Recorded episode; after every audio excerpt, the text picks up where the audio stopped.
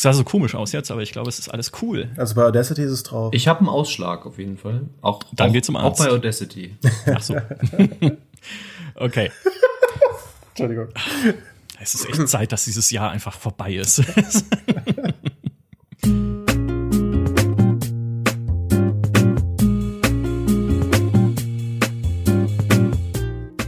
im Saal, es tagt das Gericht. Die Podcast-Ältesten haben sich versammelt, um über das Spielejahr 2022 zu richten. War es erneut ein Jahr der zweiten oder gar der dritten Reihe? Wird es erneut ein Jahr, über das wir höchst richterlich urteilen müssen? Für Fans okay, alle anderen spielen Probe. Ich verlese an dieser Stelle aus der Anklageschrift, ja, es gab Elden Ring, aber halt auch Diablo Immortal. Hm. Wir werden ein Urteil fällen. Ich führe den Vorsitz bei dieser Verhandlung. Zu meiner Linken begrüße ich den Chefjustiziar des ersten Redaktionssenats für Online-Shooter und Battlepässe. Herzlich willkommen, Dimi Hallei. Hallo. Zu meiner Rechten sitzt der Sonderbeauftragte der Bundesanwaltschaft für Piranha Bytes und Need for Speed. Herzlich willkommen, Peter Bartke. Seid gegrüßt. Gesundheitlich leider ausgefallen ist die Gerichtshilfe für mittelalterlichen Aufbau und Nekromantie. An dieser Stelle gute Besserung, Maurice. Und damit ist die Beweisaufnahme eröffnet. Und ich muss gleich einen unserer Richter in den Zeugenstand rufen, der sagt, 2022 war wie ein neuer Terminator-Film. Du gehst schon mit niedrigen Erwartungen rein und wirst trotzdem noch enttäuscht. Was ist da los, Demi? Ja, meine Güte, also wa- was war das für ein Jahr äh, für jemanden wie mich, also für jemanden, der, äh, sag ich mal, eine Mainstream-Sau ist. Ja, weil ich bin so sozialisiert, ich liebe das große Spektakel, ich freue mich jedes Jahr auf das Herbstgeschäft, wenn halt die ganzen großen Publisher äh, in, miteinander in den Wettstreit treten, wer das größte neue AAA-Spiel äh, auf den Markt haut. Und äh, das sah dieses Jahr richtig mau aus. Ja, also ich meine, du hast es schon angerissen, äh, Elden Ring klammern wir jetzt gerade hier, jetzt klammer ich es ein bisschen aus. Aber wenn man sich nur mal das Herbstgeschäft anschaut, was gab es denn, sag ich mal, für PC, ja, äh, sorry, God of War, was gab es denn für PC außer Call of Duty, das, äh, äh, ich schieb es schon voraus, meine größte Enttäuschung des Jahres war? Also, absolutes Grillenzirpen. Ubisoft, größtes Spiel Mario und Rabbids, das neue und Just Dance. Bethesda, Blizzard hat Overwatch gemacht, da äh, der Warteschlangen-Simulator, über den dann nach zwei Wochen auch niemand mehr geredet hat. Und Diablo Immortal, was ja auch ein großer Spaß war. Ähm, EA, hm, okay, FIFA, Madden, mhm. Also ich äh, sehe halt nur dieses Grillenzirpen und äh, das ist natürlich nicht das Einzige, was dieses Jahr schiefgelaufen ist, aber wenn wir jetzt mal nur quasi den Finger auf die größte Wunde legen, ah, es war so langweilig, äh, sag ich mal, an, im, im, im, im AAA-Business. Aber es lag halt auch dran, dass so viel verschoben wurde, ja. Wir waren ja Ende 2021, ja, wie jetzt eigentlich auch. Ich habe jetzt gerade wieder auf Twitter gelesen, irgendjemand schreibt, oh, 2023 wird das beste Spielejahr der Geschichte. Ich denke es mir so, ja, vor zwölf Monaten haben wir das nicht schon über 2022 gesagt? äh, weil da war auch so viel, da hatten wir gedacht, da kommt so viel noch raus und dann wird alles verschoben. Hogwarts Legacy, Starfield, äh, was war noch hier alles, ähm, naja, Forspoken ist jetzt nicht so groß, auch nicht so gut, aber äh, auch diese ganzen Diablo Spiele, 4. die kein Diablo Ja. 4, wo wir noch nicht wussten, wann das kommt. Ne? Da haben wir gedacht, so naiv wie wir waren, 2022 bestimmt, ja. Ein Stalker 2, wo man vielleicht mit hätte träumen können, ja, und dann kommt plötzlich Russland und greift die Ukraine an. Äh, oder äh, Hellblade 2, das einfach verschwunden ist, wo man von nichts mehr von gesehen hat. Es gibt so viele äh, Avatar auch, ja, was eigentlich jetzt wäre ja perfekt gewesen, wenn das jetzt rausgekommen wäre zum Film, aber aus irgendeinem Grund wurde das auch auf 2023 verschoben. Also Scarlet Es- Bones auch übrigens, das Piraten, das eine Piratenspiel, ja, das äh, Ja. Ubisoft noch machen wollte. Ja, wann kommt es endlich? Ja. Wir, wir warten, äh, insbesondere ich fiebere ihm entgegen als großer Piratenfan, Skull and Bones. Ja, naja. Ja, aber das ist ja genau der Punkt, ja. Wir hatten letztes Jahr, äh, erinnere, mich, erinnere ich mich noch, wie wir hier zusammensaßen und richtige Panik hatten von dem Spielejahr 2022. Ne? Wer soll das alles spielen? Ja, und dann, dann kommt's nicht. Und jetzt haben wir Panik vor 2023, wenn wir uns die Release-Liste angucken und sagen, da, wer soll das alles spielen? Weil jetzt kommen die Sachen ja vielleicht äh, sogar tatsächlich. Ähm, ich würde gerne bei Call of Duty wieder einhaken bei deiner größten Enttäuschung, weil die ja sinnbildlich steht für ein anderes Phänomen, was wir jetzt, äh, ich sag mal nicht, das, es ist nicht unbedingt neu, aber es ist auch dieses Jahr wieder äh, feststellbar. Die Spiele kommen einfach nicht fertig raus. Ja? Also Modern Warfare 2 und Warzone 2.0 waren fehlerhaft, als es rauskam. Elden Ring hatte Performance-Probleme und die Breitbild-Monitor-Kontroverse in der PC-Version. Du hast sowas wie Callisto-Protokoll, was dann technische Probleme hat. Du hast äh, Anstoß, wo ich unsere Test-Headline so wundervoll fand. In Anstoß ist ein guter Fußballmanager versteckt, aber viel Glück beim Suchen. Also lauter so Projekte, wo du sagst, hey, also wäre ja schön gewesen, äh, bei Elden Ring war es trotzdem schön, so wie es war, aber ne, wenn sowas mal fehlerfrei äh, erscheinen würde, aber sie haben es einfach dieses Jahr durchweg nicht hingekriegt. Ja, und äh, also ich sag mal, ein Teil von mir hat halt schon, malte halt schon so ein bisschen den Teufel an die Wand, wie sehr das Schule macht. Ja, also weil auf der einen Seite, ne, das auch mit den Verschiebungen und so weiter, das ist ja noch sehr viel oder größtenteils Pandemie-Auswirkungen, die ja, ne, Videospiele werden ja zeitversetzt auch irgendwo entwickelt oder über längere Zeiträume. Wir haben halt 2022 auch viel Ergebnis davon gesehen, was es überhaupt bedeutet, wenn plötzlich riesige Studios massive Ressourcen umschiften müssen. Ähm, also ja, das äh, denke ich wird, wenn die Pandemie äh, vielleicht nächstes Jahr einfach besser ist, ähm, das wird sich auch wieder irgendwie einpendeln und stabilisieren. Auf der anderen Seite hast du eben durchaus diese ich nenne es jetzt mal überspitzt Albtraumvorstellung von Spiele-Releases als Service-Release, die ja Call of Duty im Besonderen mit Ansage gemacht hat. Ja, also Call of Duty ist ja wirklich, da haben wir ja auch drüber gesprochen im Podcast, mit Ansage hingegangen und hat gesagt, okay, erst bekommt ihr die Kampagne und danach bekommt ihr den, schon mal den Multiplayer, aber ohne Season 1 und dann bekommt ihr Warzone und Season 1 und dann bekommt ihr einen Monat oder anderthalb Monate später Season 1 Reloaded, da gibt's dann auch noch mal zwei neue Maps und neue Waffen und so. Ähm, das wird dann natürlich eingerahmt als, ja, das ist ja, ihr bekommt schon ein volles Spiel und dann aber noch viel, viel mehr kostenlos obendrauf. Ähm, man kann das natürlich auch von der anderen Seite sehen. Äh, ihr kauft euch im Prinzip für 70 Euro eine Beta rein, ja, und äh, Call of Duty im Speziellen war zum Release das. Es war eine Beta. Es ist das einzige Spiel, ich weiß gar nicht seit wann, dass mein Freundeskreis abbrechen musste, weil wir es nicht spielen konnten, weil es immer noch, auch jetzt, immer noch abstürzt. Ja, mein äh, bester Kumpel hat mir eben erst gesagt, äh, so ja gestern Abend Warzone zweimal abgestürzt. Das ist halt und äh, Infinity Ward hat gestern irgendwie groß ver verkündet auf Twitter, wir haben das Spiel jetzt gefixt. Ja, super. Also ähm, das äh, das ist halt also mir macht das manchmal Sorgen, ne, auch wenn wir auch im, auf die Zukunft blicken mit Assassin's Creed, von wegen fünf neue Assassin's Creed und alle parallel und Service und immer weiterentwickelt und so, dass wir durchaus diesen transformativen Effekt sehen, dass wir mehr und mehr ins sage ich mal, uns in Early Access Spiele einkaufen, die nicht mhm. als Early Access gelabelt sind. Aber das ist jetzt, wie gesagt, ich mal den Teufel an die Wand.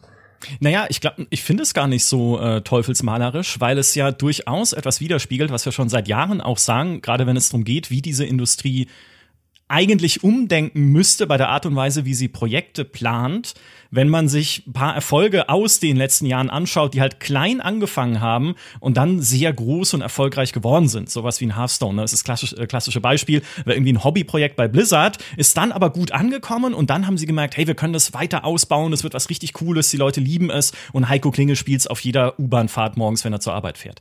So, das sehen die auf einem Monitor, die haben so einen Heiko Klinge-Monitor extra bei sich. Wenn Heiko nicht mehr spielt, dann, dann muss da was gepatcht werden.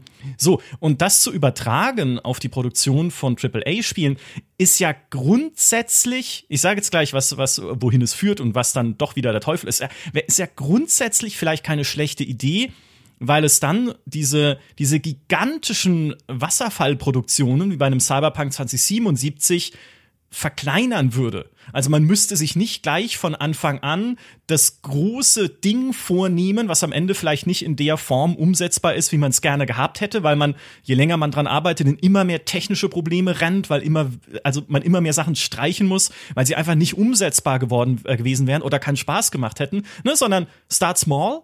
So, aber jetzt der Teufel an der Wand. Erstens, Start Small ist halt völlig überdreht, wenn es äh, umkippt zu Start kaputt Ne? Also wenn die Spiele halt dann rauskommen und sie sind, wie du richtig sagst, sie sind Betas oder sie sind halt einfach in der Form nicht ausgereift, gilt ja jetzt nicht nur von Call of Duty, auch bei The Callisto Protocol haben wir es ja beispielsweise gesehen, da hätte ein bisschen mehr QA äh, jetzt nicht geschadet.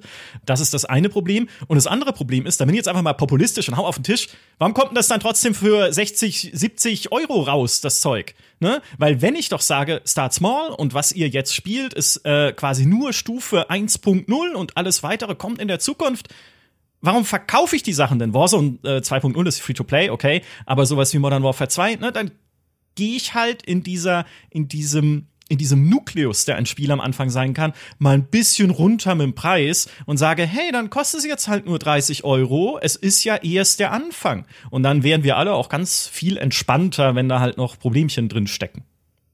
So, ist meine, ist meine populistische Nachricht für heute. Runter mit den Preisen. Wird nicht passieren, weil die Entwicklungskosten steigen, aber es kann mir ja jetzt an der Stelle einfach mal wurscht sein. So. Ja, es ist, es ist halt eine Kommunikation in Schieflage. Also was sie ja jetzt schon mehr und mehr machen, ist dann bestimmte Features, die sie bringen, einfach als Beta deklarieren. Also irgendwie äh, hier DMZ, der große neue Call of Duty Modus, ist dann nur eine Beta, ja, oder irgendwie Halo Infinite bekommt ein Jahr nach Release endlich äh, XP nach Matches und das ist dann aber erstmal eine Match XP Beta, die heißt wirklich Was, so. echt? Ja. Ähm, das haben die wirklich gemacht? Das haben sie wirklich gemacht, weil es anscheinend Nein. so eine hochkomplexe Angelegenheit ist, äh, XP nach einem Match zu entwickeln. Ja, äh, warum? Weil sie Angst haben, dass sie ihre Ingame Economy kaputt machen, die ja wichtig ist für den Shop, aber gut. Äh, oder halt irgendwie dieser Forge äh, äh, Level Editor Modus startet erstmal als Beta, wobei ich es da halt verstehen kann, ja.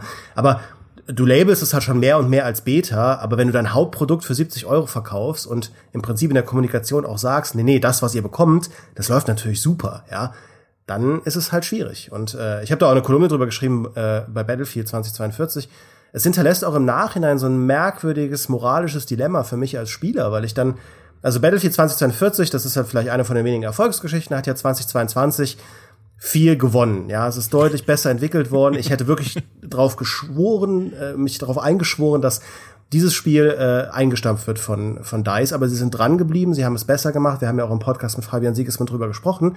Aber wenn ich das jetzt spiele und Spaß habe, dann denke ich mir trotzdem, ja, aber irgendwie habe ich das Gefühl, ist das richtig? Ja, weil das Spiel hätte so niemals erscheinen dürfen. Und natürlich späte Versöhnung, zweite Chancen, das ist immer auf der einen Seite was Schönes, auf der anderen Seite lehrt natürlich mein Engagement, dass ich dem Spiel die zweite Chance gebe, die Publisher auch irgendwie die falsche Lektion. Nämlich, dass sie das Spiel dann letztlich schon irgendwie am Kunden reifen lassen können. Und es passt ja, weil es, ja, und aber auf der anderen Seite es sind ja auch nur Videospiele, ja. Es ist ja nicht so, als würde ich jetzt mit einem Boykott äh, äh, irgendwie die gesamte Welt verbessern, sondern ich will halt ein gutes Battlefield haben. Und wenn ich das dann irgendwann bekomme und meinetwegen vielleicht sowieso schon gekauft habe vor einem Jahr, ähm, dann will ich es auch spielen. Also es ist irgendwie, es hat alles einfach, finde ich, einen sehr schalen Beigeschmack, diese Art der Kommunikation zwischen Publishern und Community. Und das zumindest aufzuräumen, dafür Klarheit zu sorgen, wie es auch das Early Access Programm bei Steam ja seit Jahren macht, ähm, und da im Zweifelsfall auch den Preis dafür zu zahlen, dass man das Spiel als unfertig kommuniziert, das finde ich ist schon was, was äh, sich verbessern muss. Ich finde ja, dass dieses Jahr einerseits Warhammer 3 hat das einerseits besser und andererseits schlechter gemacht. Also sie haben ja einfach gesagt, wir machen die Immortal Empires Kampagne eigentlich das, wo weswegen man inzwischen Warhammer, die Warhammer Total War Serie spielt, äh, bringen wir einfach nicht raus zum Release, sondern die kommt halt später. Dann haben sie eben das dann auch noch als Beta veröffentlicht im August, ja glaube ich. Und das ist ja bis jetzt immer noch in der Beta. Also dieses diese, Auch eine äh, Beta, ja. Genau, dieser riesige Modus, die, der eigentlich das, das Haupt, äh, ja, die Hauptaktivität, Attraktion ist bei Warhammer 3, ähm, den kannst du immer noch nur in einer eigentlich unfertigen Version spielen, wenn wir jetzt mal wirklich ähm, überkorrekt sein wollen. Ne? Und äh, ich fand das damals schon hart, dass sie gesagt haben, okay, wir schaffen das nicht zum Release. Und was, mich, was mir das zeigt eigentlich, ist wieder nur, eigentlich ist ein altbekanntes Problem, das halt immer schlimmer wird, dass diese Release-Zeit und diese Entwicklungszügen halt weiterhin völlig falsch eingeschätzt werden, dass es immer wieder Probleme, die altbekannten Probleme gibt. Die Leute haben Probleme mit der Engine, äh, sie, sie müssen ewig warten, bis Tools fertig sind in der Entwicklung und deswegen ist sowas wie bei denke ich, auch bestimmt bei ähm, Callisto-Protokoll passiert, ja, dass dann am Ende noch irgendwie kommt es wieder zu Crunch. Jetzt haben wir schon gehört, Diablo 4, die Leute schwitzen jetzt schon und sagen, hey, wir haben zwar noch bis Juni Zeit, aber das wird so brutal, der Crunch. Äh, und es geht immer wieder darauf zurück, dass irgendjemand sagt, das Spiel muss dann fertig sein. Aber es ist nicht da fertig, ja. Und äh, das kannst du nur ausgleichen, indem du entweder halt arbeitest, bis die Leute tot umfallen, oder ähm, dann eben einen schlechten Job machst, mehr oder weniger. Und oder natürlich auch, wenn du so arbeitest, passieren halt einfach auch Fehler, logischerweise. Ähm, und wenn du dann patcht, kommen wieder neue Fehler drin. Hallo, Cyberpunk. Und das ist halt für mich die, die tiefere, sag ich mal, Ursache daran, ne? dass wir einfach immer noch nicht hinterherkommen an Bedarf von neuen AAA-Spielen oder was auch dir vielleicht die, die Anleger von ihren börsennotierten Firmen gerne hätten, ja, was sie an Spielen raushauen. Und es wird halt krass unterschätzt, wie viel Arbeit das ist, wie viel Zeit das eigentlich brauchen würde.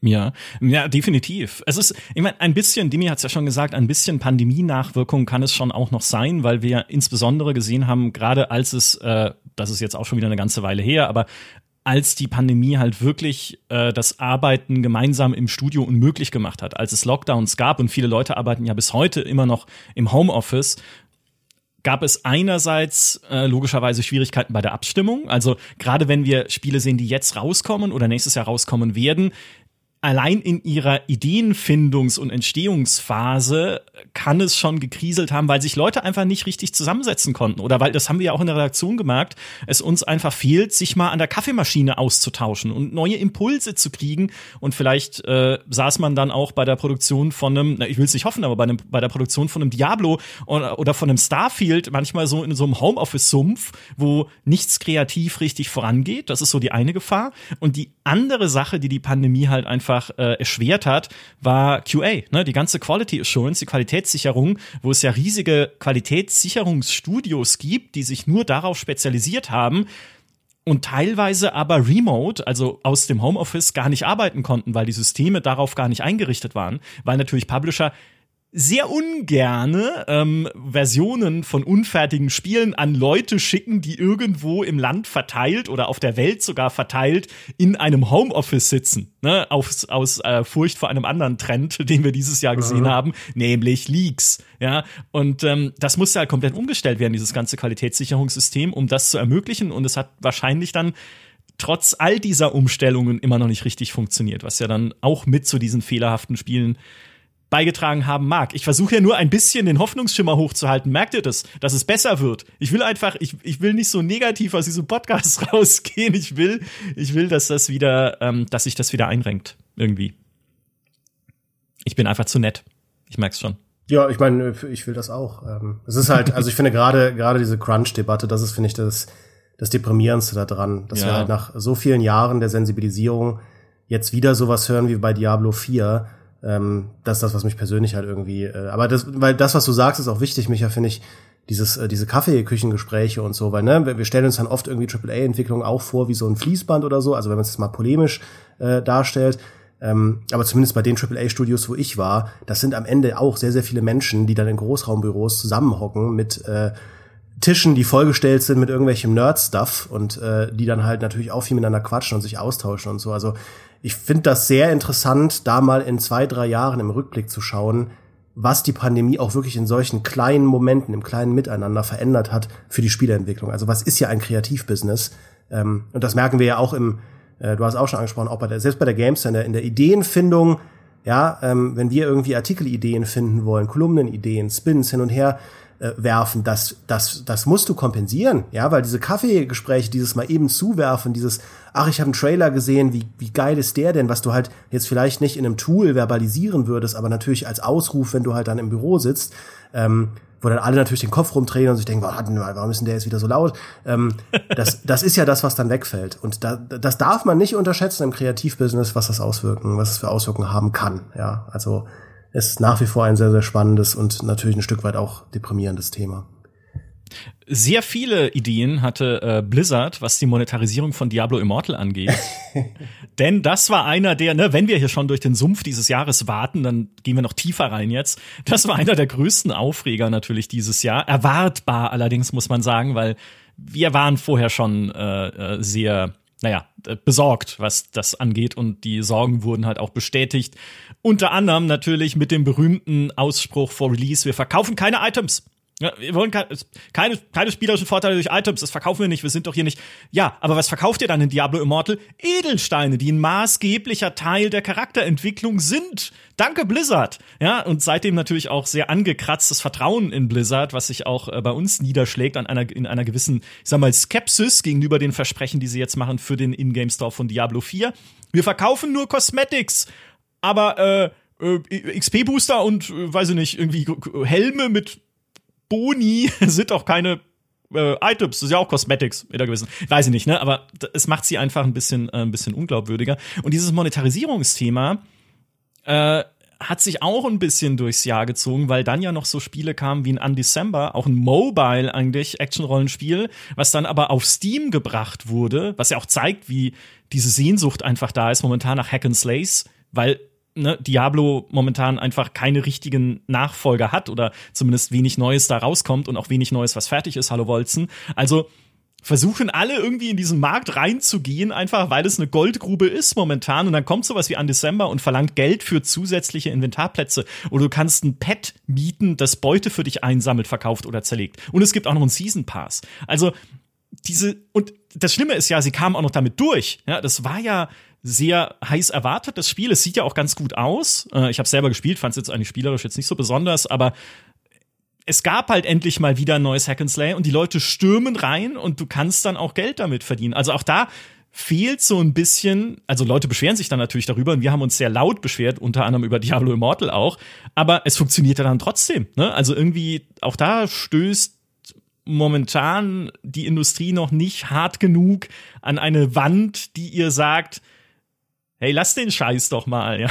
Überleg doch noch mal, ob es wirklich notwendig ist, in einem Diablo Immortal Edelsteine zu verkaufen. Oder ob es nicht auch andere Möglichkeiten gäbe, dieses Spiel zu finanzieren. Klar, es ist Free-to-Play, irgendwie Geld verdienen musste, aber ja halt nicht so episch auf Pay-to-Win geskillt. Ja.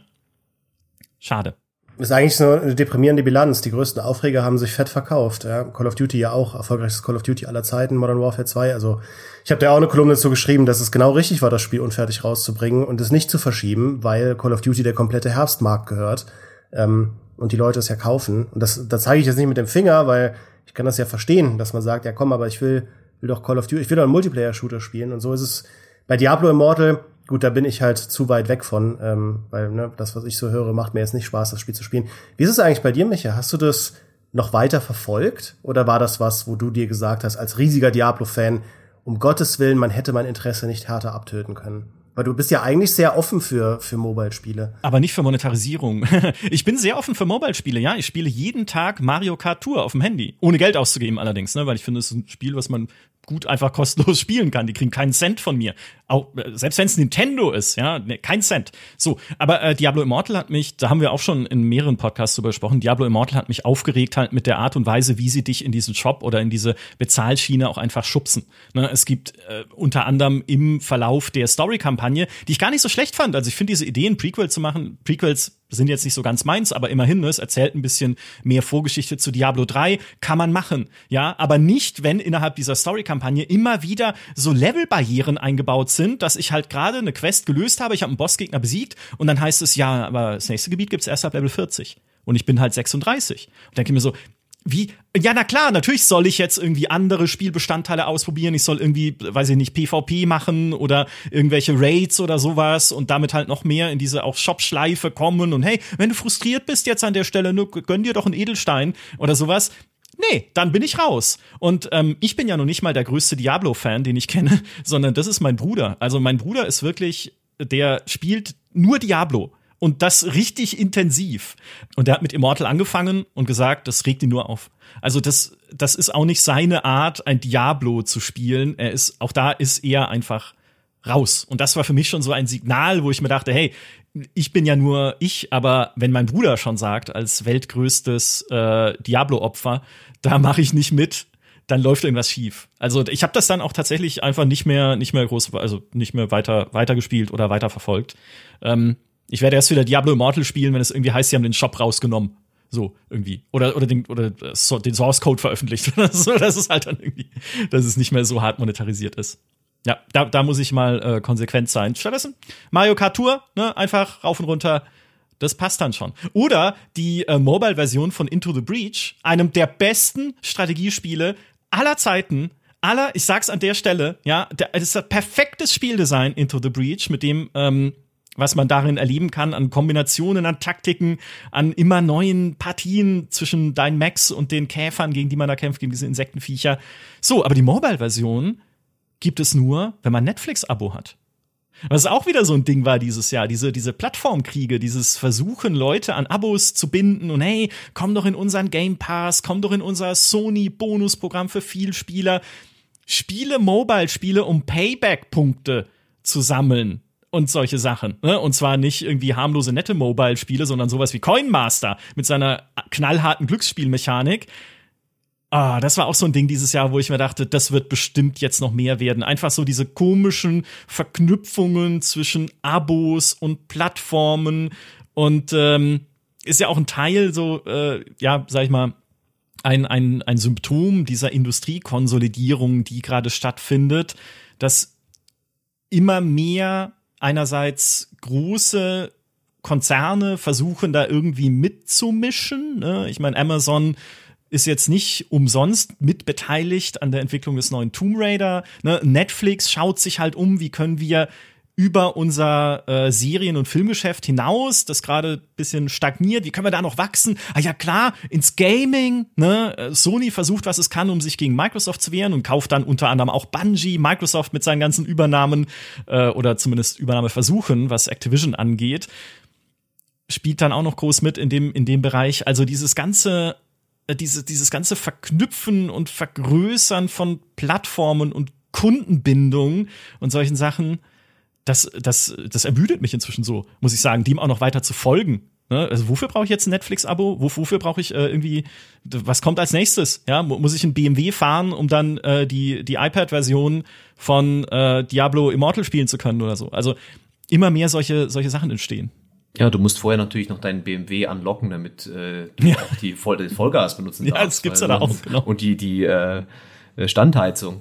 Äh, also ist ja auch lustig. Äh, ja, gut, die, die Hersteller suchen natürlich immer nach neuen Monetarisierungsmethoden. Ne? Was spannend finde ich bei Diablo Immortal ist, Immortal ist, ist ähm, was ist eigentlich mit Warcraft Mobile geworden? Ja, das war äh, ja eigentlich auch schon, oder haben sie ja schon, schon angekündigt, haben sie gezeigt, und ähm, da bin ich, ich bin mir nämlich gar nicht so sicher, ob das so ein großer Erfolg war, weil klar, irgendwie im ersten Monat oder so haben so und so viele Leute gedownloadet und hat irgendwie eine, was war es, eine Milliarde? Nein, glaube ich nicht, 100 Millionen, glaube ich, gemacht. Äh, aber das wenn man Milliarde glaube ich nicht, nee. Glaube ich auch nicht, nee. äh, irgendwie, also da gab es eine Erfolgsmeldung oder so, aber dann war es da auch sehr ruhig drum.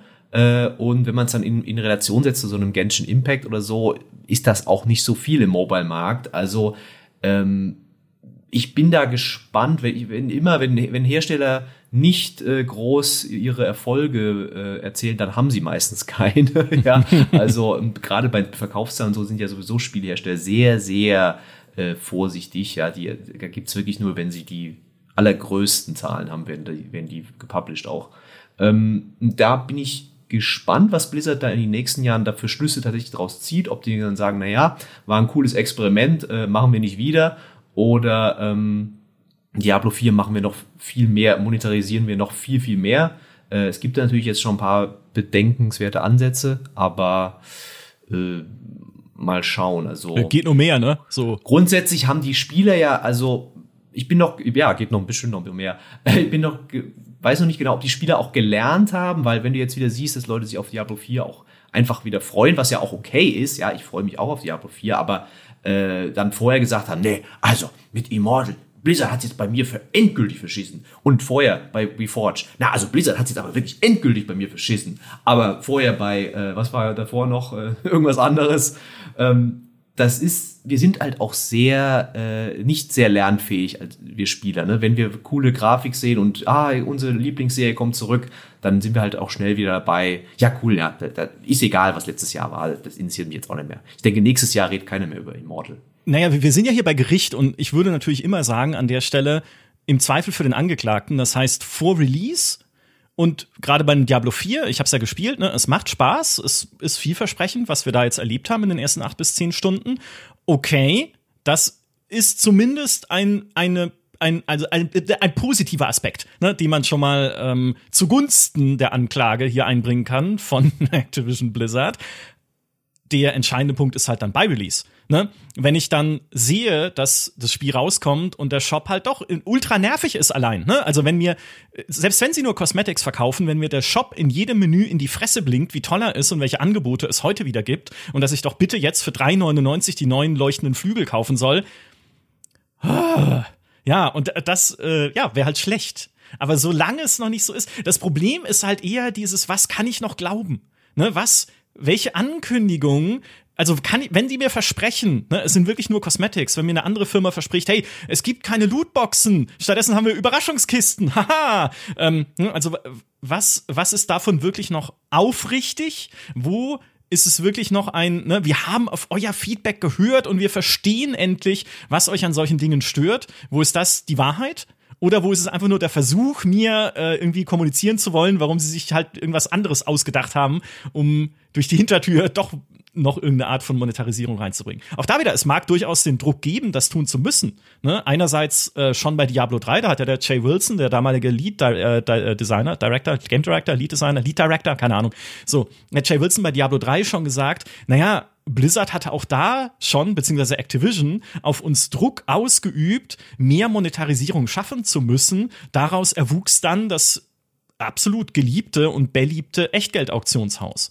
Und ähm, dieser Druck ist, glaube ich, nicht weniger geworden. Weil auch an der Stelle nochmal, die, wir erinnern uns alle an die Formel von Ralph Costa, einer, äh, einem Spieldesign-Urgestein, der unter anderem an Ultima Online mitgearbeitet hat und an Star Wars Galaxies, der mal ausgerechnet hat, alle zehn Jahre verzehnfachen sich die Entwicklungskosten für AAA-Games, also für diese Großprojekte. Dass dann halt ein gewisser Druck entsteht, da Mechanismen einzubauen, mit denen man Geld verdienen kann, gerade auch dann, wenn man diese Spiele nach Release noch weiter supporten will und weiter ausbauen will und Seasons machen und so da, das ist nachvollziehbar. Aber es darf halt dann trotzdem nicht so sein, dass ich dieses Spiel spiele und die ganze Zeit nur das Empfinden habe, boah, wie aggressiv kann man mich denn noch dahin drücken? Selbst bei einem Genshin Impact habe ich das. Ja, also, das ist mir halt, ne, jetzt versuchen sie mir schon wieder diesen Shop schmackhaft zu machen. Ich weiß, dass ihr Geld verdienen müsst, aber lass mich doch einfach mal hier durch die Welt laufen und Äpfel einsammeln. Ja, und dieses, dieses überaggressive, das ich kann auch nur ein Gefühl sein, weiß ich nicht, aber das ist halt, das würde ich erwarten, dass das ein bisschen abnehmen dürfte. Keine Ahnung. Ist schwierig. Ich meine, ähm, vielleicht um zu einem anderen Punkt überzuleiten, du hast ja auch gerade was völlig Richtiges gesagt. Es gibt einfach so viele Firmen da draußen, die Musterbeispielen nachlaufen, die Trends nachlaufen. Man sieht ja, es gibt Spiele, die wahnsinnig erfolgreich sind im Free-to-Play-Segment. Ne? Ob das jetzt ein League of Legends ist, ob das ein Roblox ist, bei Kindern, die eine sehr äh, gute Mechanik gefunden haben, einfach um Geld zu verdienen, indem sie Roblox so einen Baukasten machen, in dem jeder Mensch da draußen Spiele veröffentlichen kann und in diesen Spielen dann auch wieder Sachen verkaufen kann und so. Und Roblox verdient natürlich immer daran mit. Ne? Also dieses quasi Minecraft-Baukastenprinzip äh, umgebaut zu einem Geschäftsprinzip, so zu einer zu einer Geschäftsprämisse. Hey, ihr könnt ganz viel kreative Sachen machen ähm, und äh, wir hören die Kassen klingeln, während ihr kreative Sachen macht. Cleveres Konzept. So, und jetzt gibt's hier eine ganze AAA-Industrie, die sich eh schon überlegt, wo geht's hin, wie können wir diese Entwicklung noch finanzieren, wo können wir ähm, ja, in Zukunft halt noch weiter diese Großprojekte überhaupt machen, mit denen, mit denen wir äh, so groß geworden sind. Ja, EA treibt es um, Ubisoft natürlich treibt es um, ähm, Take Two wird's auch umtreiben. Und dann sagt man sich halt, ey, da gibt's doch so Beispiele mit diesen Service Games und Lootboxen und Battle Passen und sowas. Dann orientieren wir uns doch dort. Das Problem ist nur, es klappt dann oft nicht. Ist ja auch ein Lament, äh, das ich dieses Jahr gehört habe, sehr viel von dir, Demi. Service Games, die einfach einschlafen. Ne, ich meine, wir haben gerade Halo Infinite gehört. Cool, dann kommt halt ein Jahr später eine XP-Verdienbieter oder Forza Horizon oder Age of Empires 4. Also man, man macht es dann auch einfach nicht, nicht richtig, ne? Ja, und das ist, das ist eines der größten Rätsel für mich, wo ich einfach wirklich gerne mal wüsste, wie so die, wie es hinter den Kulissen aussieht, weil ich nicht verstehe, weil prinzipiell bin ich ja an Bord damit, mit diesen Monetarisierungs, äh, also dass man sich bestimmten Trends anpasst. Und ich finde Battle Passes, habe ich ja schon tausendmal gesagt, ich finde die gut, mir macht es Spaß, ich finde es ist fair, es ist rein kosmetisch, die Gameplay-Sachen gibt's ja mittlerweile durch die Bank immer kostenlos, ähm, also neue Waffen oder so pro Season bei Shooter XY.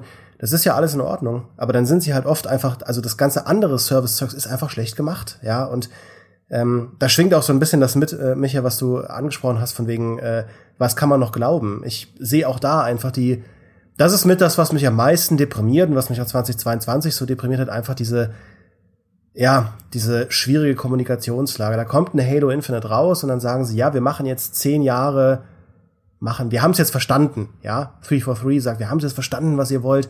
Ihr wollt eine so richtig gute äh, Halo-Story, die liefern sie dann nicht. Äh, und ihr wollt, äh, ihr wollt halt einen richtig guten Service-Multiplayer, den liefern sie dann auch nicht, weil zehn Jahre heißt bei ihnen offenbar, wir machen nicht alle drei Monate eine neue Season, sondern alle anderthalb Jahre eine neue Season. Ähm, und ich spiele jetzt gerade wieder Halo Infinite, das ist nach wie vor einfach ein gutes Spiel unter der Haube und das macht es so schade, dass äh, diese Prozesse so mysteriös sperrig sind und so schwierig funktionieren und so schleppend vorangehen.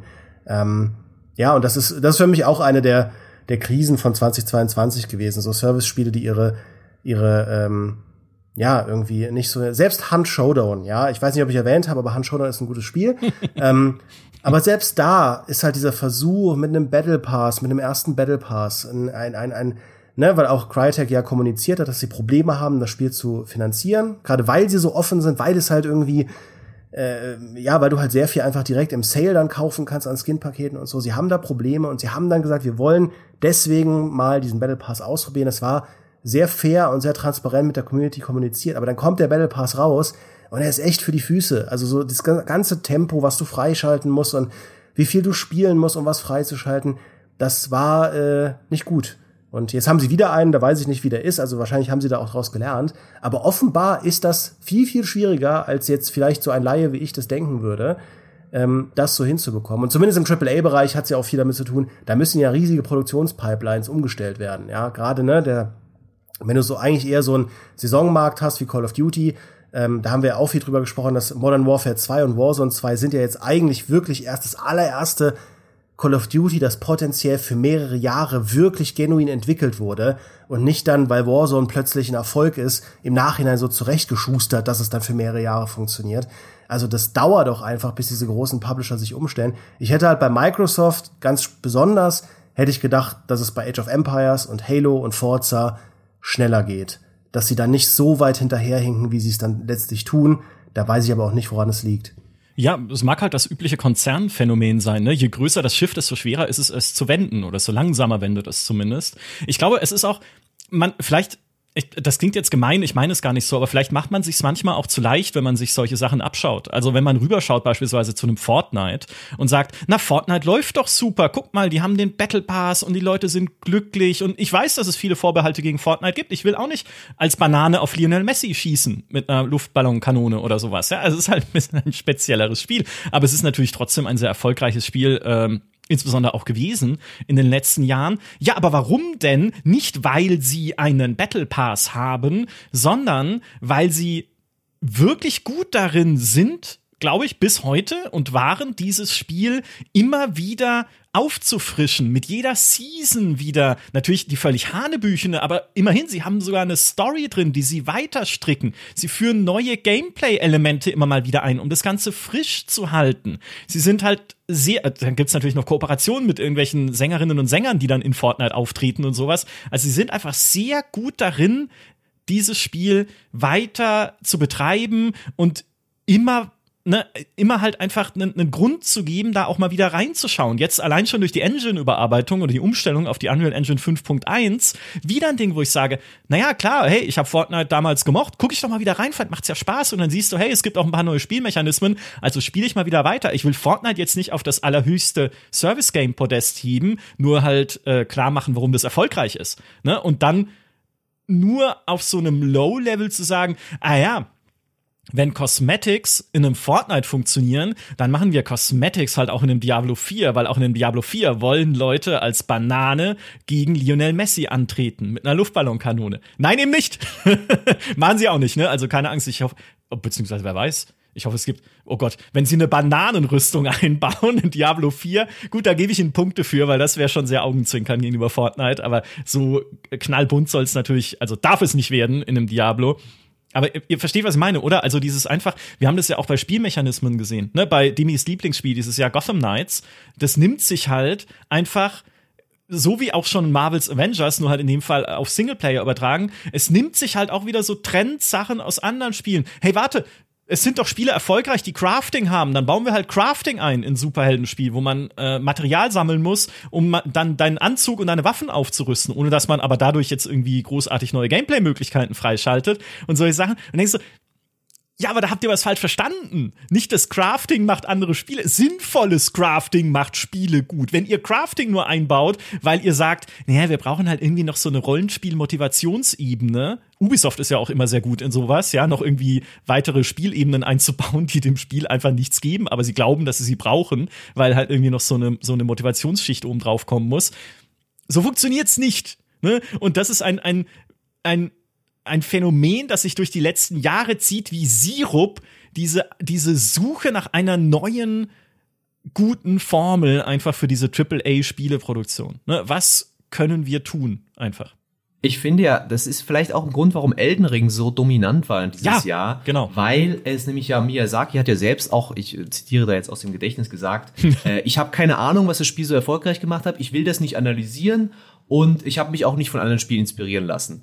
Also ähm, das halte ich jetzt ein bisschen für übertrieben vielleicht, aber grundsätzlich steckt da schon, glaube ich, viel Wahrheit drin, weil ähm, man da dem Spiel halt anmerkt, dass da eben eine eigene Vision hintersteht und eine eigene Idee und wir machen es einfach so, wie wir es für richtig halten, nicht unbedingt, ja, cool, mh, also Open World Spiel, da gibt's so immer so Türme, die bauen wir jetzt auch da ein oder so, ne? Äh, sondern ja, wir haben Dark Souls gemacht, jetzt wollen wir mal, wollen wir mal mit dieser Open World experimentieren. Wir schauen mal, wie das ist, wenn wir eine Open World machen. Und ich glaube, das hat viele Leute sehr fasziniert, weil es ein ganz anderer Ansatz war in zu diesem, sag ich mal, äh, Hundefutter AAA ähm, aus der Dose eben, ne, wo du dann, wie du schon schön analysiert hast, halt, ne, man guckt sich an, was machen andere Spiele, ah, okay, das brauchen wir auch. Und ähm, das kann natürlich auch gut sein, ja. Da gibt es viele Spiele, die mir auch gefallen in dem, dem Stil. Aber ein richtiges Meisterwerk kannst du, glaube ich, nur schaffen, wenn du dich davon löst und sagst, äh, ich mach, I make it my way, ne? Und das hat Elden Ring halt ganz fantastisch gemacht und deswegen ist es auch zu Recht das Spiel des Jahres, auch wenn ich es persönlich strunzlangweilig finde, aber ich kann trotzdem anerkennen, dass das äh, tatsächlich ein, ein Meilenstein ist. Ja, und das, äh, also es ist ja in vielerlei Hinsicht das Spiel des Jahres. Also ne, da gibt es ja eine Million Analysen, auch bei uns über ne, Worldbuilding und Charaktere und Leveldesign und Schwierigkeitsgraddesign, Balance und so weiter und so fort.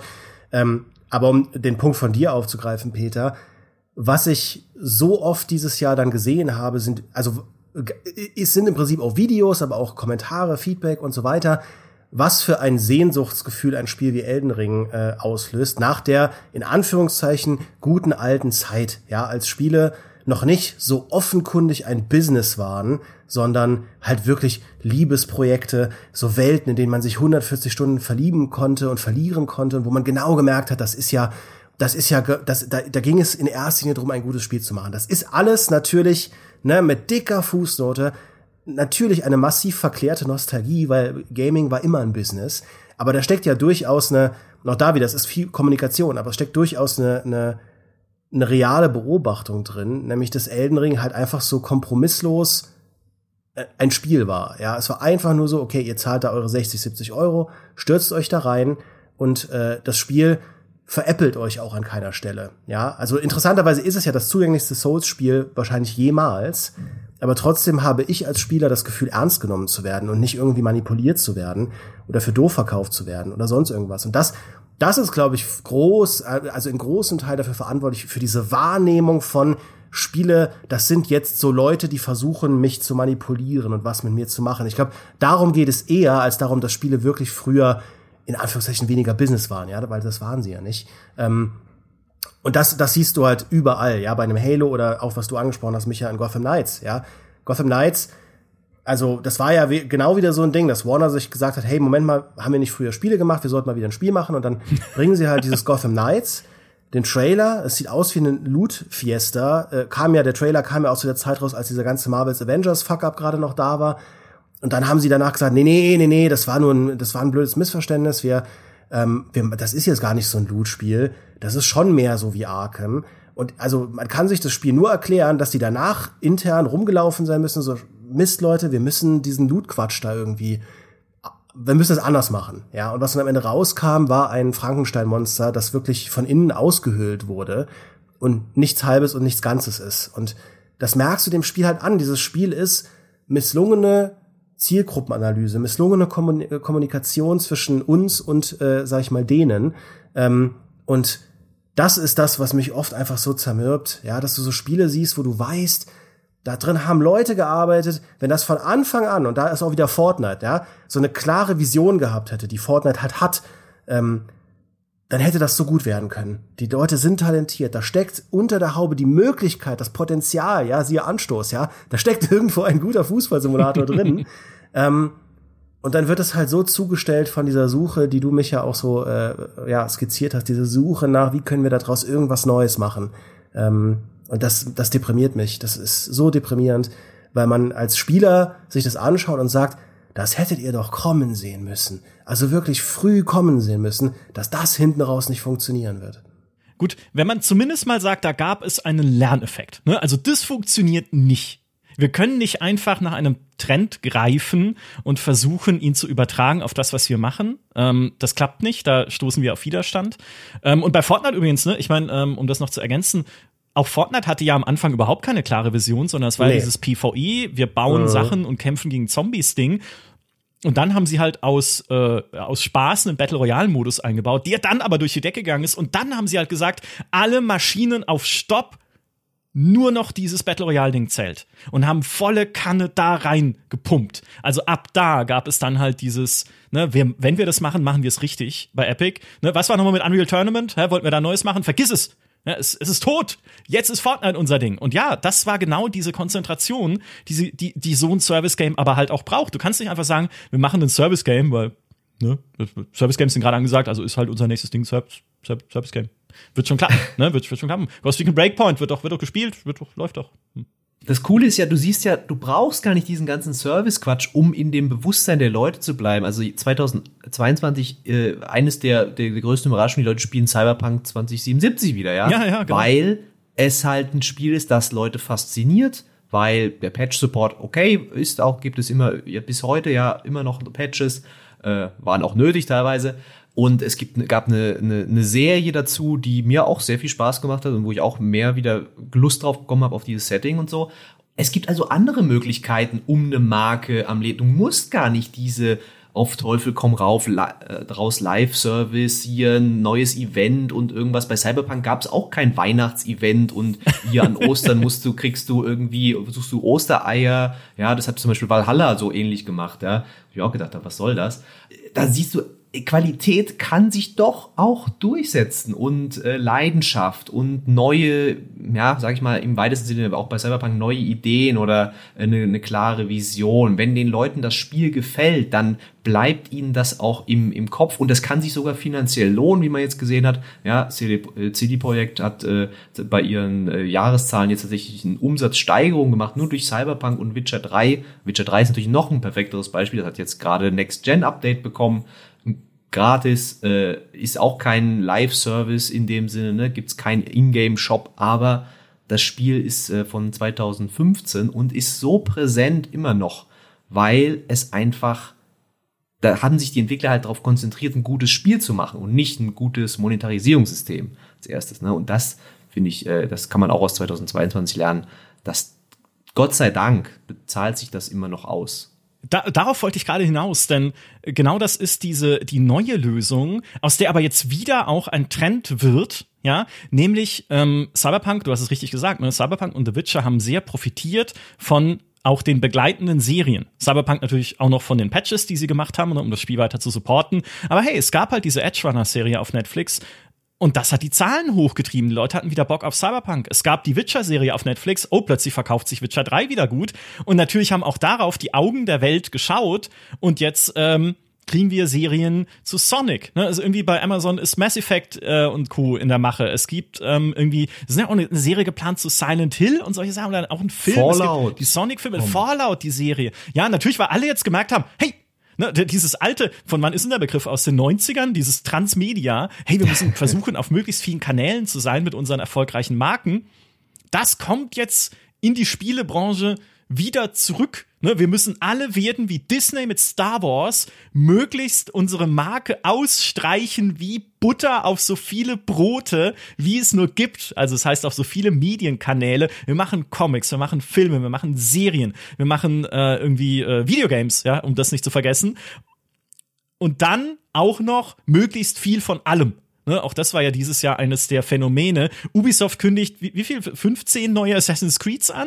CD Projekt kündigt fünf neue Witcher-Spiele an. Konami kommt aus der Versenkung, in die sie sich selbst eingegraben haben, mit jahrelang Schrott, den sie rausgebracht haben. Und kein Castlevania und Metal Gear ist versunken und äh, Pro Evo brauchen wir gar nicht drüber reden. Ähm, kommt plötzlich wieder und sagt, hey, wir machen drei Silent Hill-Spiele und eine Serie und einen Film und was noch alles. Ähm, also dieses, hey, wir, wir, wir müssen irgendwie gucken, uns auf die erfolgreichen Marken, die wir haben, ich meine, im Prinzip ist es sogar folgerichtig. Wir müssen uns auf, äh, wenn wir schon keine Service Games hinkriegen, müssen wir uns auf die erfolgreichen Marken, die wir haben, so fokussieren wie ein Epic auf Fortnite. Ja, dann wird Ubisoft jetzt noch mehr zu einer Assassin's Creed Fabrik. Und CD Projekt wird zu einer The Witcher Fabrik. Und es klingt jetzt alles viel, äh, viel schrecklicher und dystopischer, als ich es eigentlich meine, weil hey, wenn das gute Spiele werden, Uh, shut up and take my money. Ja, ich liebe Assassin's Creed. Assassin's Creed Hexe im Mittelalter in diesem dunklen Setting. Bin super gespannt. Also, hm. ihr habt da Bock drauf natürlich. Aber Oder es ist eben dieser. Mafia 4, es kommt Crisis 4. Das Cry sind auch Sachen, wo Leute 4. auch drauf warten oder, oder sich gehofft haben, geträumt haben, dass dann mal ein neuer Teil kommt. Ne? Ja, also Crisis 4, ey, wie wir geguckt haben. ja. Ja, es ist halt, ähm, also natürlich diese ganzen langjährigen Ankündigungen, das war ja auch so ein kleiner Trend, ja, dass dieses Jahr irgendwie äh, Entwickler sich gesagt haben, oder Publisher sich gesagt haben, nee, komm, äh, wir kündigen jetzt einfach schon mal die nächsten fünf Spiele an. Ähm, ist natürlich auch so ein bisschen, gerade in so einem Jahr wie 2022, dass man sagt, hey, wir sind da und wir machen was. Also gerade bei Ubisoft, die ja im Prinzip kein großes Spiel dieses Jahr rausgebracht haben, außer Just Dance, ähm, äh, war das halt sehr, sehr wichtig. Und äh, du, du hast es ja schon angesprochen, Ubisoft. Ich finde, bei Ubisoft kann man immer ganz gut, man muss sich eigentlich nur Ubisoft anschauen, dann weißt du, was gerade die Trends sind, weil äh, Ubisoft surft sie alle. Und da war ich ja in Paris bei ähm, diesem großen, bei dieser großen Pressekonferenz, wo Eve und Co. dann, äh, das war gerade irgendwie ganz frisch, als es hieß, okay, äh, die äh, Tencent hat sich jetzt massiv eingekauft in die äh, Gimor Brothers Corporation und so. Ähm, und ja, das ist genau, also Ubisoft ist ja nicht nur, dass es fünf Assassin's Creed sind, äh, es ist ja auch Assassin's Creed Mobile, ja, es ist ja auch Netflix, es ist auch ja Transmedia und da hast du halt in der Kommunikation sehr gemerkt, dass Spiele mehr und mehr wie Brands gehandhabt werden. Es ist genau dieser Disney-Vergleich. Ja, Assassin's Creed ist eine Marke und wir als Riesen-Company müssen entscheiden, was wir damit machen. Und früher waren ja Mobile-Spiele dann sehr oft einfach nur, weiß ich nicht, Candy Crush Clone 5 mit äh, Ezio und äh, Cassandra und so. Äh, was ja lustigerweise Warcraft Mobile ein Stück weit auch war. Es war ja ein sehr in der Schule von klassischen Mobile-Spielen mit so Lanes und so weiter und dann halt Warcraft rein. Äh, versus halt ein Diablo Immortal und auch das neue Assassin's Creed, das in China spielt, das Mobile Assassin's Creed, das dann wirklich die, die Erfahrung, die du auf den Konsolen, auf dem PC machst, transportieren will aufs Smartphone und aufs Tablet und so. Also das ist ja schon nochmal eine andere Ambition, mit der sie da rangehen. Und das macht Ubisoft ja auch bei Rainbow Six. Und wahrscheinlich werden sie es auch in Zukunft bei Far Cry machen, halt ihre Big, Big Three. Ähm, und das ist schon was, also, ne, du meintest es ja auch vorhin, dass diese ganzen Merger und diese ganzen Netflix und wie die Abo-Service zusammenhängen, man kann es schon fast nicht mehr verfolgen, weil es auch anstrengend ist, bin ich voll bei dir, aber da, also das wird sehr spannend, die nächsten Jahre zu sehen, ja, weil natürlich sage ich jetzt, ja gut, Spieleserien, diese Resident Evil Serie, die rauskam 2022 war das ja, glaube ich, die war ja absolut für die Füße, die hat ja auch niemand gemocht, ähm, und das ist ja, wie es halt immer ist, Spieleverfilmungen sind ja meistens Crap, aber du siehst halt mittlerweile, okay, es herrscht allmählich ein anderes Bewusstsein dafür. Wir haben halt einen Arcane, wir haben halt einen Edge Runners. Ähm, also da tut sich gerade viel. Ich finde so interessanterweise, so viele Trends finden gar nicht 2022 in den Spielen selbst statt, ähm, also viele neue Trends, sondern in dem, was halt so zwischen den Zeilen auf Kurs gebracht wurde. Kooperationen, äh, Verschmelzungen, Transmedia-Projekte, die angekündigt wurden. Ja, irgendwelche Investments, dass sich Tencent halt einmischt und äh, mitmacht und so. Also das davon, also da kann man sich 2022, finde ich, gut anschauen, um zu gucken, okay, wie werden die nächsten Gaming-Jahre aussehen. Ja, total. Ich könnte nicht mehr zustimmen. Es ist einfach, alle bringen gerade ihre Kanonen in Stellung mhm. für die nächsten Jahre. Ne? Deshalb ja auch die Übernahmen. Ne? Microsoft kauft Activision Blizzard, beziehungsweise will es kaufen. Stand jetzt, wo wir diesen Podcast aufnehmen, sagt die US-Gewerbeaufsicht FTC, dass das Ganze vielleicht doch blockiert werden könnte, weil Microsoft bei den Bethesda-Spielen nach der Übernahme auch versprochen hatte, europäischen Kartellbehörden, dass die Spiele nicht Xbox-exklusiv werden, sondern auch auf der PlayStation kommen. Oh, ups, und jetzt sind Starfield und Redfall Xbox-exklusiv. Also wird da mit dem Finger gewackelt und gesagt, wenn ihr das bei Activision jetzt auch macht, dann haben wir echt ein Wettbewerbsproblem. Also mal gucken, ob das dann am Ende durchgeht. Aber es war ja auch nicht das einzige, die einzige große Übernahme. Der erste Paukenschlag dieses Jahr im Januar war Take Two, die Zynga, die Farmville-Macher gekauft haben für 12,7 Milliarden US-Dollar. Und wir schon da saßen und gedacht haben, wie viel? Was? Also ich meine, Take-Two hat Kohle ohne Ende durch GTA, klar, aber 12,7 Milliarden Dollar für ein kriselndes Mobile-Unternehmen. Singer war ja jetzt nicht mega gesund, aber warum machen sie das? Auch da wieder, der Mobile-Markt ist momentan ein stagnierender Markt tatsächlich, vor allem in den westlichen Ländern, also USA, Europa und so weiter.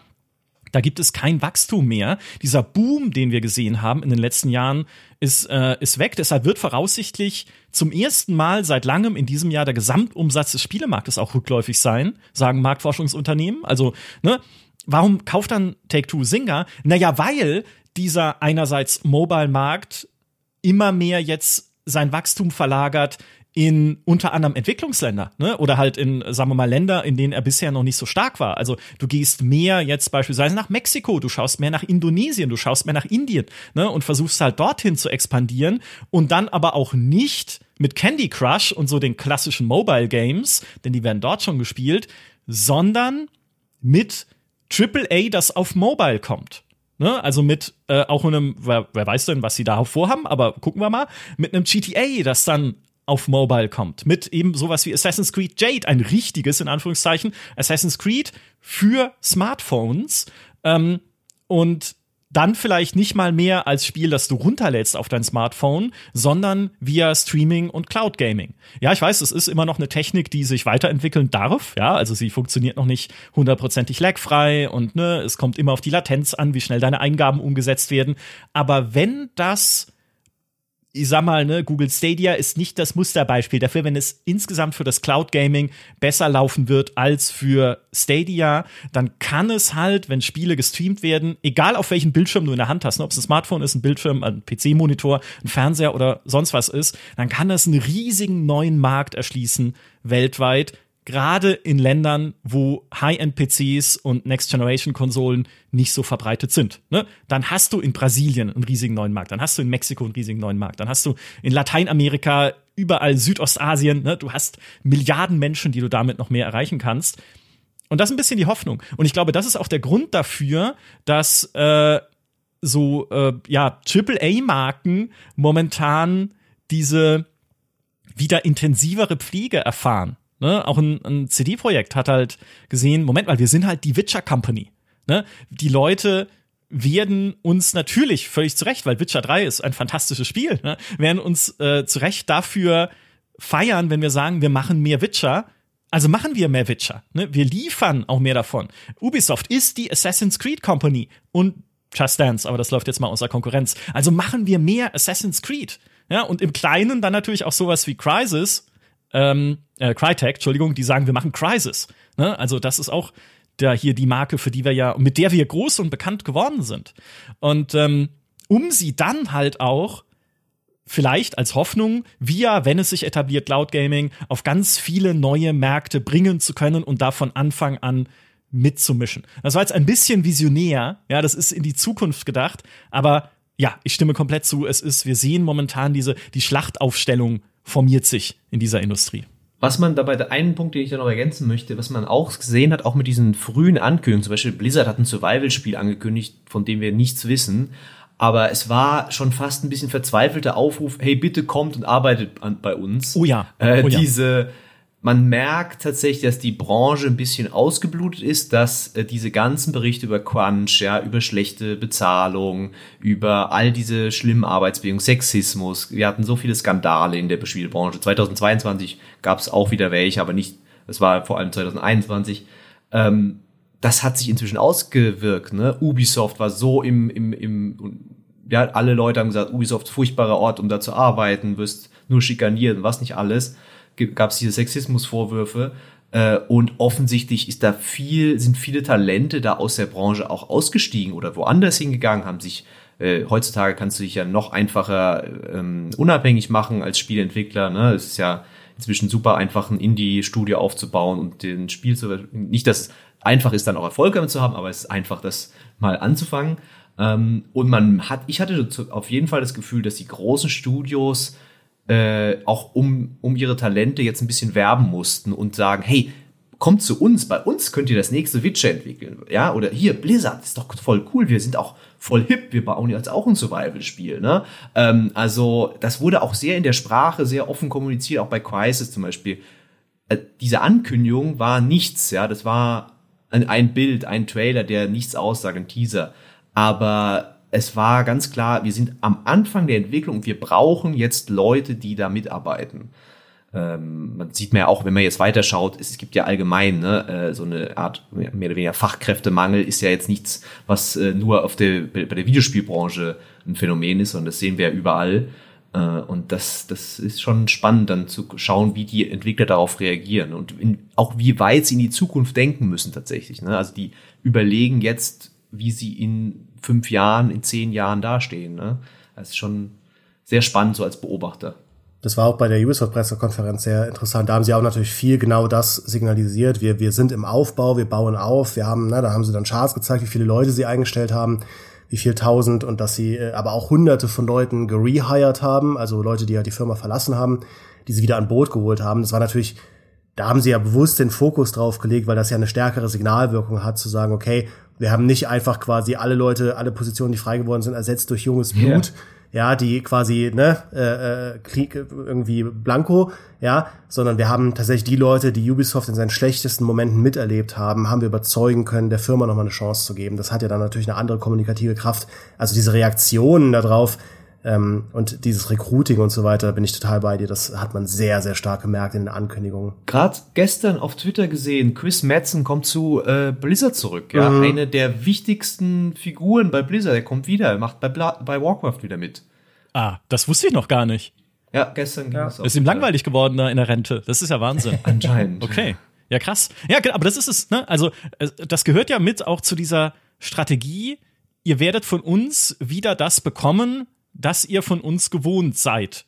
Äh, zumindest in der Kommunikation, wenn es dann hinter, hinten dran noch einen Echtgeldshop hängen hat. Oh, Pech, das muss halt heute so sein.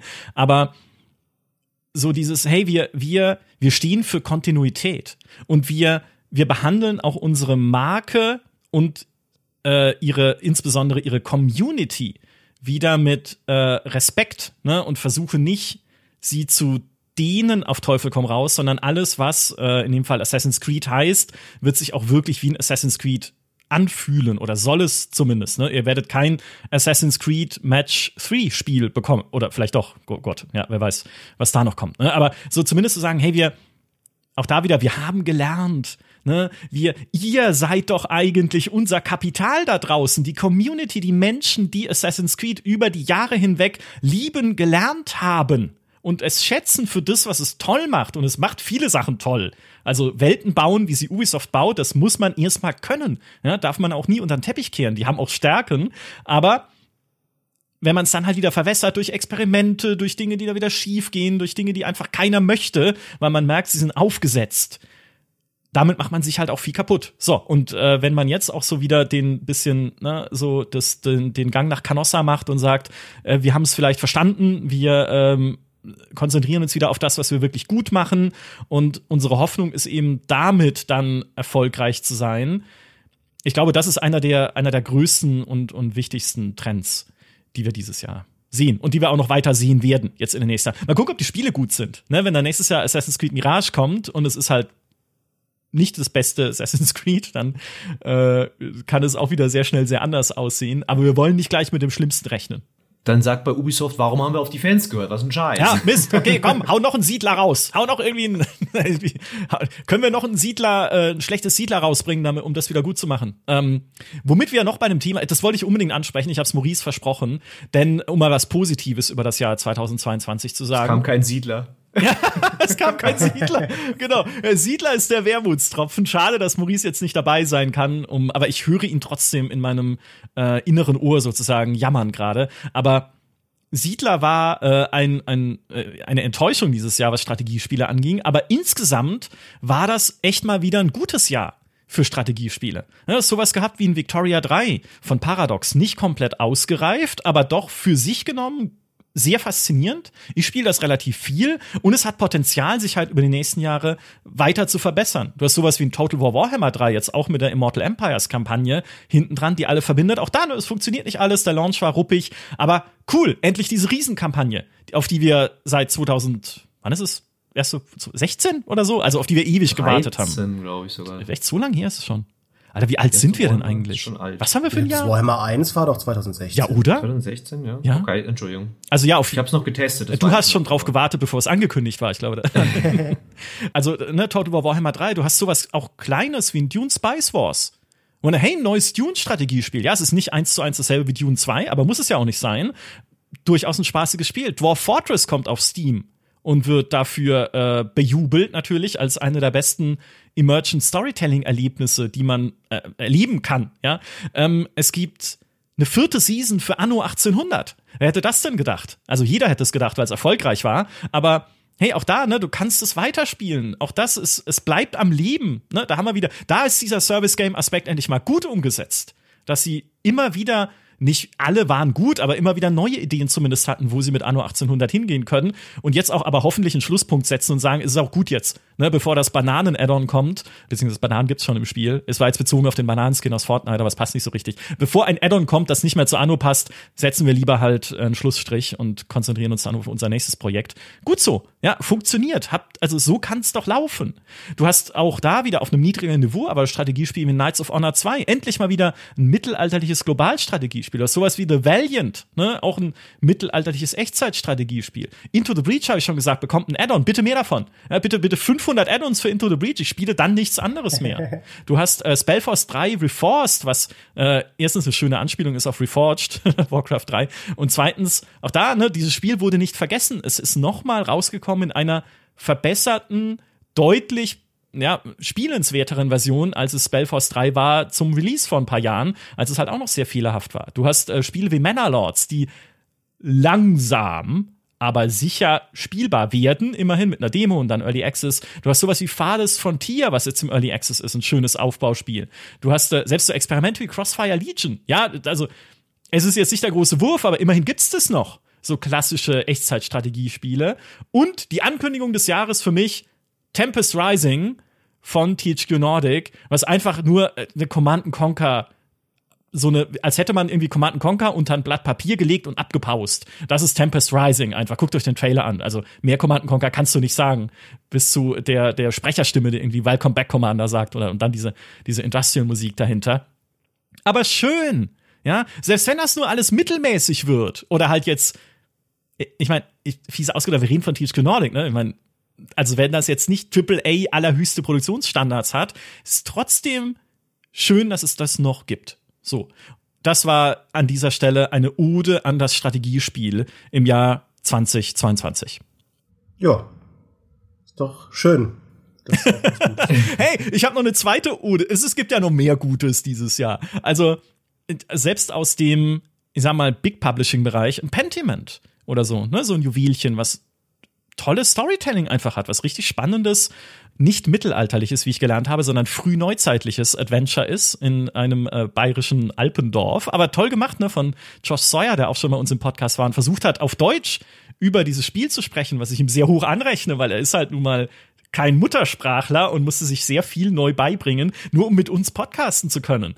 Irrsinn, ja, was für eine Ehre. Ähm, und ist aber auch ein wirklich tolles Spiel geworden, ne, immerhin. Wir haben mal wieder ein brauchbares Need for Speed bekommen. Wer hätte denn das gedacht? Das stimmt, ja. Es gab ein paar äh, kleinere Überraschungen in diesem Fall. Aber Dimi hatte schon in der Vorberichterstattung gesagt, äh, in der Vorbereitung für den Podcast, also wenn Need for Speed unser großes äh, Highlight ist, äh, dann gute Nacht für das Jahr. es ist ein gutes Spiel, aber ja, es ist natürlich, ähm, war schon ein bisschen arm an, an, an Highlights dieses Jahr. Es gab aber so Sachen wie Stray, ja, was äh, einfach nicht nur süße Katzen hat, sondern auch äh, tatsächlich Leute begeistert hat im Sommer. Ähm, oder diese hier äh, Cult of the Lamb.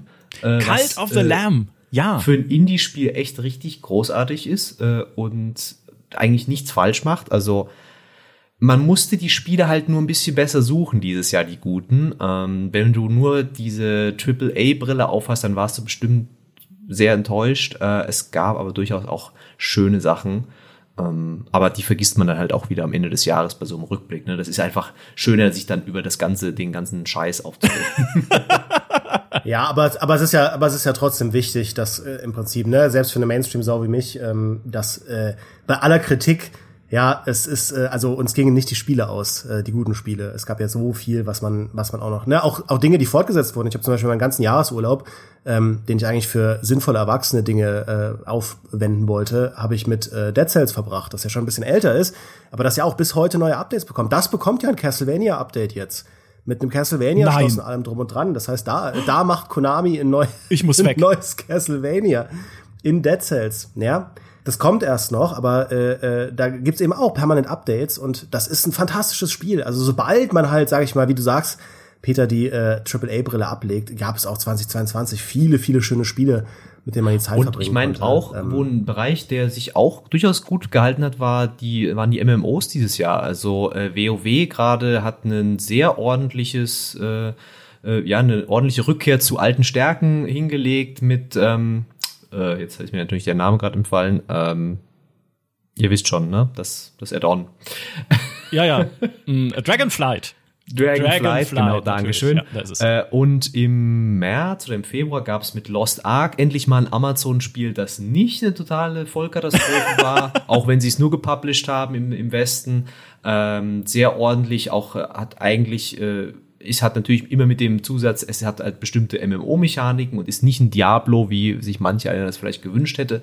Aber ähm, das war tatsächlich, hat dazu beigetragen, dass der Ruf von Amazon, Amazon Games so ein bisschen wieder äh, nach oben gegangen ist, dass jetzt kein, dass wenn wir jetzt gehört haben, die machen ein neues Tomb Raider mit Crystal Dynamics, da sind nicht alle total gleich, oh Gott, das wird ja der letzte Rotz. Zum Beispiel haben sie auch New World nicht aufgegeben, ja, das muss man ihnen schon mal anrechnen. Also New World ist immer noch nicht ein das beste MMO oder das, was man sich vielleicht vor Release auch gewünscht hätte oder bei der ersten Ankündigung, aber es ist doch deutlich verbessert worden. Es sind neue Inhalte dazu gekommen und äh, sie haben die Fehler auch fast alle äh, inzwischen auch rausgenommen. Sie haben manche Designentscheidungen verändert. Also ähm, da muss man durchaus sagen, Respekt, äh, auch mal das Feedback angenommen, die Kritik und äh, sich ja verbessert dann auch bei Amazon. Ja. Ich habe drei kleine Highlights noch, die ich, die ich hervorheben würde in dem Jahr. Das eine ist Return to Monkey Island. Na, wer hätte denn gedacht, dass wir noch mal ein neues Monkey Island kriegen von Ron Gilbert? Total. der den ja. schon lange abgeschworen hatte. Und dann noch eines, was auch eine tolle deutsche Version bekommen hat. Also äh, hurra, ne, es gibt es noch. Auch da wieder eine alte Ron Gilbert, genau wie Ubisoft, hat auch gesagt, wofür, für welche AAA-Marke bin ich bekannt? Monkey Island. Ne, also streiche ich die jetzt auch. Zumindest noch einmal aufs Brot und ganz, ganz wundervoll. Mein persönliches Highlight in diesem Jahr, Achtung, Vampire Survivors. Das war ja eines der Phänomene Anfang des Jahres und ist es eigentlich bis heute dieses winzige Spielchen, wo man Auto in alle Richtungen ballernd, durch Monsterhorden kurft und sich dabei immer weiter verbessert und neue Attacken lernt, ist so ein Zeitfresser. Ich liebe es so sehr. Ich habe das gespielt, als ich eigentlich Elden Ring schon hier liegen hatte. Und ich dachte mir, nee, komm, bevor ich mir die ganze Zeit auf die Fresse geben lasse in Elden Ring, was ich natürlich danach sehr lieb gewonnen habe. Aber nee, spiele ich lieber Vampire Survivors. Ne, da habe ich wenigstens, da habe ich wenigstens eine Machtfantasie. Im Gegensatz zu der, zu der Loser-Fantasie, die mir halt ein Souls-like vermittelt. Hier gleite ich durch Monsterhorden wie ein Messer durch äh, heiße Butter. Nee, andersrum, heißes Messer durch Butter. Es geht beides. Wenn die Butter heiß ist, geht ein Messer auch leicht durch. So. und das dritte Spiel ist aktuell noch im Early Access und das ist Cosmotier. Das äh, Cosmotier ist ein Spiel, da baut man sich selber ein Raumschiff. Man kann sich vorstellen, eigentlich wie, ein, wie FTL, nur mit Raumschiffen zum selber bauen. Also auch in so einer Top-Down-Perspektive siehst du dein Raumschiff und kannst aber dann halt auch neue Triebwerke dran bauen, neue Waffen dran bauen. Du kannst es erweitern, kannst neue Korridore und Crewquartiere einbauen, neue Lagerplätze für Materialien, die du erbeutest. Und so kannst du eine Galaxis erkunden in dem Ding.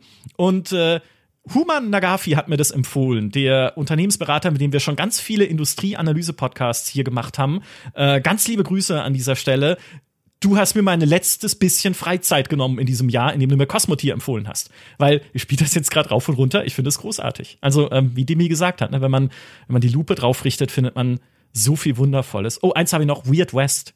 Ich habe, wir haben dieses Jahr einen Podcast gemacht über den Wilden Westen als Setting und äh, mit Demi Mhm. und Fabiano, ne, genau. Fabiano. Und weil ich relativ wenig Ahnung habe von Wild West Spielen, abseits von Red Dead Redemption, habe ich mir gedacht, spiele ich doch mal eine Runde Weird West. Und Alter, wie ist es gut? Also, ich bin dran hängen geblieben an diesem Top-Down Western Mystery Shooter. Äh, obwohl ich eigentlich auch solche Genre-Mixes oder zumindest Setting-Mixes manchmal ein bisschen aufgesetzt finde. Hier funktioniert's, ja, dass du im Wilden Westen äh, irgendwie Werwölfe jagst oder sowas. Ähm, auch das, tolles Spiel. Also ihr seht schon, man kann auch dem Jahr 2022 ein bisschen Positives abgewinnen.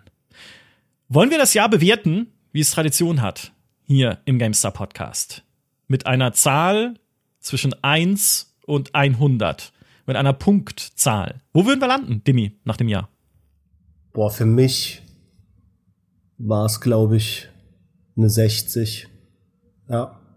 Also gerade gerade wenn ich irgendwie die neuen Spiele bewerte. Also wenn ich so mein Highlight zum Beispiel für 2022 waren eigentlich die Service-Spiele, die funktioniert haben, also Hand und äh, ironischerweise auch Battlefield, weil ich da halt mit meinen Freunden und auch neuen Leuten, zum Beispiel Nathalie hat an, angefangen, die Kollegin Nathalie mit uns Hand zu spielen oder so. Das waren meine Highlights, die ganzen Feierabende, die ich verbringen konnte mit halt, ne, irgendwie den ganzen Multiplayer-Banden, die ich so in meiner Freizeit habe. Das war sehr cool. Aber das ist ja jetzt nicht unbedingt eine Errungenschaft von 2022. Für mich war das hier wirklich ein sehr maues Jahr. Äh, deswegen würde ich bei einer 60 und das wäre, das ist jetzt nicht, nicht also ja, ich bin jetzt hart Okay. 60. Peter, bist du noch härter oder sanfter? Also es kommt drauf an. Kann ich, äh, wenn ich jetzt noch die äh, PlayStation 5 Exklusivtitel damit reinnehmen darf, dann ist es äh, eine hohe 70, weil allein God of War und äh, hier Horizon Zero, äh, nicht Zero Dawn, äh, Forbidden West, das sind natürlich Kracher, die wir eigentlich dieses Jahr auch hatten. Ne? Also jeder, der eine Konsole zu Hause hat und na gut, eine PS5 haben nicht so viele zu Hause Ja. immer noch, aber äh, wenn du die hast, dann hattest ja dann noch Elden Ring dazu. Da hast du eigentlich drei Superspiele gehabt dieses Jahr, also da kann man sich eigentlich nicht beschweren. Okay, wenn wir jetzt natürlich nur über den PC reden, sehe ich es ähnlich wie Dimi, aber bin ein bisschen verzeihender. Also ich gebe noch so eine, naja, eigentlich ist es eine Arschlochwertung, aber die 69. Wegen Need for Speed, ja, wegen Need for Speed. Unter anderem. gerade noch auf eine 69 gerettet. Ja, ich, ähm, ich bin ja, ich bin jetzt innerlich zerrissen, weil ich bin eigentlich mit einem echt guten Gefühl aus dem Jahr gegangen und mir dachte, hey, ich habe in dem Jahr, das war auch ein Jahr, in dem ich erkannt habe, wie dumm ich war, dass ich manchen Genres einfach erst jetzt eine Chance gegeben habe. Also an sowas wie Elden Ring. Ne? Früher habe ich immer gesagt, diese Souls-Spiele, das ist nichts für mich. Natürlich ist Elden Ring auch strukturell anders angelegt mit seiner Open World, aber endlich konnte ich verstehen, was die Faszination ist. Ich habe Horizon Zero Dawn und Forbidden West quasi in einem Rutsch durchgespielt. Forbidden West ist auf einem niedrigeren Niveau. Also ist nicht mehr so interessant, was die Story angeht, wie Zero Dawn, wo halt der große Twist der Welt, äh, ohne jetzt spoilern zu wollen, enthüllt wird. Aber trotzdem, großartig. Endlich, ne? Endlich habe ich das mal irgendwie so in einem, in einem Ding erleben können. Äh, Monster Hunter World habe ich angefangen und gemerkt, aha, Deshalb mögen das Millionen Menschen weltweit. Das ist nämlich relativ cool, wenn auch ein bisschen clunky, was so die Menüs und die Bewegung angeht. Ich habe Slay the Spire gespielt äh, für den Podcast, um über die beliebtesten äh, Steam-Spiele reden zu können und gemerkt, hey, Kartenspielmechaniken in Spielen sind ja gar nicht so doof. Also für mich persönlich war es eigentlich ein tolles Jahr, aber äh, ich, dann ist es wieder bisschen wie Dimi. Das kann ich dem Jahr jetzt nicht hundertprozentig anrechnen, zumal es ja auch noch ein paar Enttäuschungen hatten, hatte, über die wir jetzt noch gar nicht so viel geredet haben, wie, weiß nicht, Ghostwire Tokyo zum Beispiel, ne? Relativ gleichförmiges Spieldesign. Ein Elex 2, wo ich auch sage, hey, wir haben dem 80 Punkte gegeben, aber ich würde von Piranha Bytes jetzt langsam erwarten, dass sie die nächste Stufe der Rakete zünden. Ja, also ein bisschen Fortschritt, mindestens in technischer Hinsicht, wäre da mal schön zu sehen. Wir hatten sowas wie ein Dying Light 2, was eigentlich ein cooles Spiel war, coole Nahkämpfe, tolles Parcours, finde ich, sich aber hinten raus dann arg zieht, wo du denkst, okay, hör einfach auf, Dying Light 2, hör, hör auf, jetzt ist es gut, ist gut, macht Schlusspunkt, wie Anno, ne, jetzt zieh einen Schlussstrich, aber macht es halt nicht, sondern geht noch weiter. Deshalb äh, würde ich an dieser Stelle salomonisch sagen, treffen wir uns doch bei einer 68 an der Stelle. Ne? Ich, dann ist mein Credo, was ich am Anfang tatsächlich gesagt habe, ein Jahr für Fans, alle anderen spielen Probe, gar nicht so falsch.